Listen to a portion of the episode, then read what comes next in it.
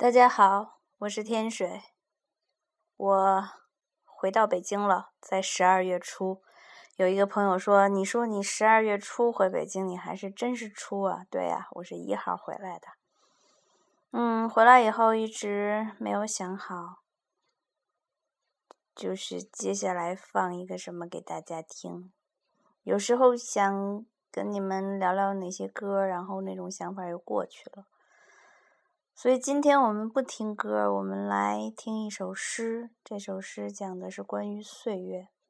二零一三年就剩下二十来天了，就到二零一四年了。我其实还没有习惯说二零一三这几个字儿，然后它就过去了。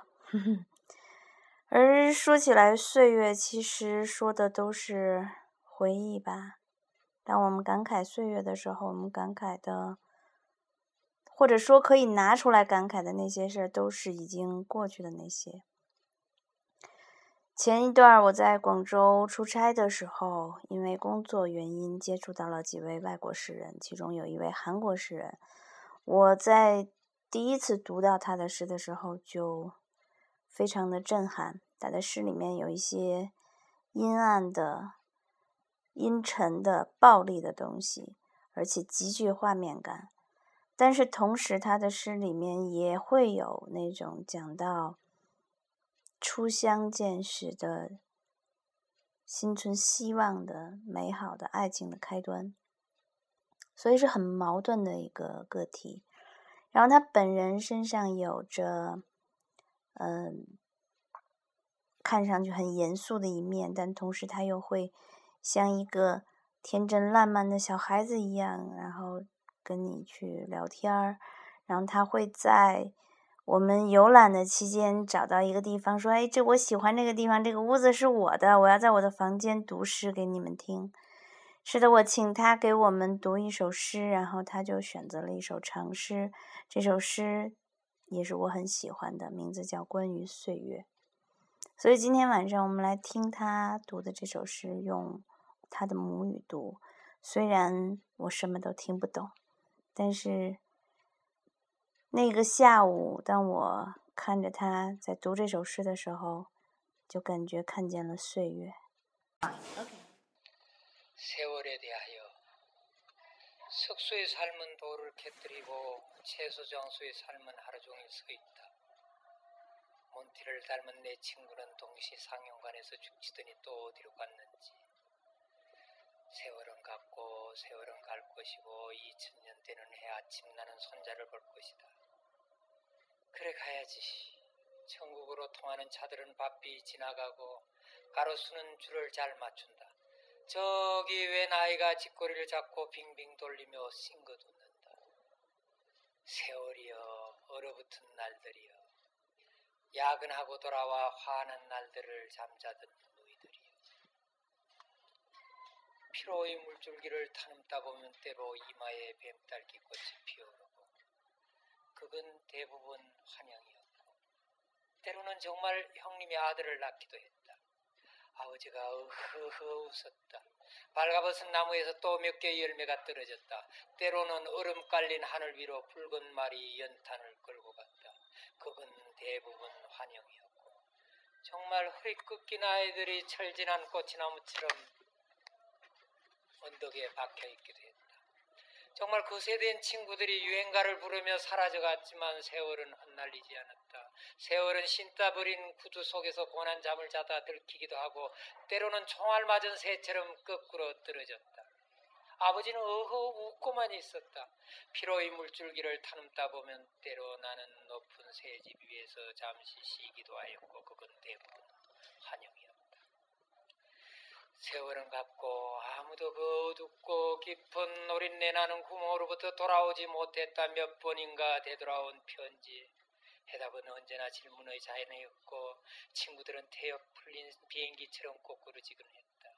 너무 피곤해 수험을 할 수 없을 때 어른거리던 하얀 불이 얼어붙은 웅덩이 세월은 갔고 매일매일 작부들은 노래 불렀다. 23살, 24살 나이가 담뱃진에 노랗게 물들 때까지 11시만 되면 버스를 집에 타고 세월은 갔다. 봉제 공장 누이들이 밥 먹는 30분 동안 다리미는 세워졌고 어느 예식장에서나 30분마다 신랑 신부는 바뀌어 갔다. 세월은 갔다. 변색한 백일 사진, 화교들의 공동묘지, 싸구려 밥집, 빗물고 있는 길바닥, 나뭇잎에도 세월은 갔다. 한 아이가 세발 자전거를 타고 번잡한 찾길을 가고 있었다. 어떤 사람은 불쌍했고 어떤 사람은 불쌍한 사람을 보고 울었다. 아무것도 그 비리고 어지러운 숨 막힌 구멍으로부터 돌아오지 못했다. 나는 세월이란 말만 들으면 가슴이 아프다. 나는 곱게 곱게 자라왔고 몇 개의 돌풀이 같은 사건들을 제외하면 아무 일도 없었다. 중학교, 고등학교 그 어려운 수업 시대 욕정과 영웅심과 부끄러움도 쉽게 풍화했다. 잊어버릴 것도 없는데 세월은 안개처럼 쉬기처럼 올라온다. 웬 들판 이렇게 넓어지고 얼마나 빨간 작은 꽃들이 지평선 끝까지 아물거리는가. 그에 자주 눈이 내리고 빨리 흙 탕물로 변해갔다. 나는 밤이었다. 나는 너와 함께 기차를 타고 민둥산을 지나가고 있었다. 이따금 기차가 멎으면 하얀 물체가 어른거렸고 또 기차는 떠났다. 세월은 갔다. 어쩌면 이런 일이 있었는지 모른다. 내가 돌아서 출렁거리는 어둠 속으로 빨려 들어갈 때 너는 발을 동동 구르며 부르짖기 시작했다. 아무 소리도 들리지 않는다. 나는 너를 사랑했다. 나는 네가 잠자는 두 평방이었다. 인형 몇 개가 같은 표정으로 앉아 있고 액자 속의 교회에서는 종소리가 들리는 나는 너의 방이었다. 네가 바라보는 풀밭이었다. 풀밭 옆으로 숨죽여 흐르는 냇물이었다. 그리고 나는 아무것도 아니었다. 문득 고개를 들은 네 마음 같은 한쪽 공기였다. 세월이란 말이 어딘가에서 나를 발견할 때마다 하늘이 눈더미처럼 내려앉고 전기줄 같은 것이 부들부들 떨고 있는 셈. 남들처럼 나도 두어 번 연애에 실패했고 그저 실패했을 뿐.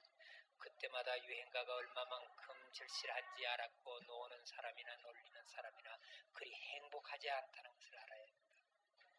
세월은 언제나 나보다 또 몇 번씩 그 비좁고 습기 찬 문간을 지나가야 했다. 아, Thank you.